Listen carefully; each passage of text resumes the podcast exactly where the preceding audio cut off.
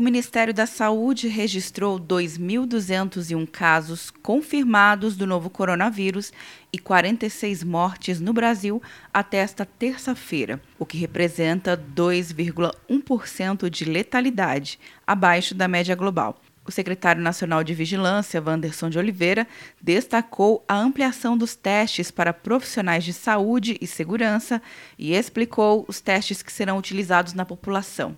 Nós teremos dois testes diferentes disponíveis para a sociedade. O RT-PCR é um teste molecular, é um teste que é feito no laboratório. Então eu tenho que colher a amostra do nariz ou da garganta e mandar para um laboratório que detecta o vírus na amostra nos primeiros dias da doença. O teste rápido é um teste que é feito na ponta do dedo, uma gotinha, para verificar os anticorpos, para saber se eu tive contato com o vírus e assim tomar medidas de vigilância.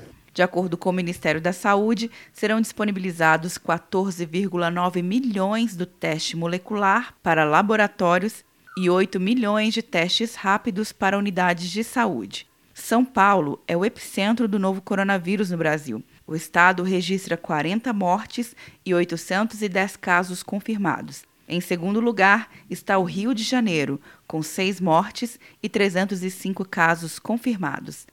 Quer um ano sem mensalidade para passar direto em pedágios e estacionamentos? Peça a Veloy agora e dê tchau para as filas. Você ativa a tag, adiciona veículos, controla tudo pelo aplicativo e não paga mensalidade por um ano. É por tempo limitado. Não perca. Veloy. Piscou, passou. De Brasília, Luciana Castro.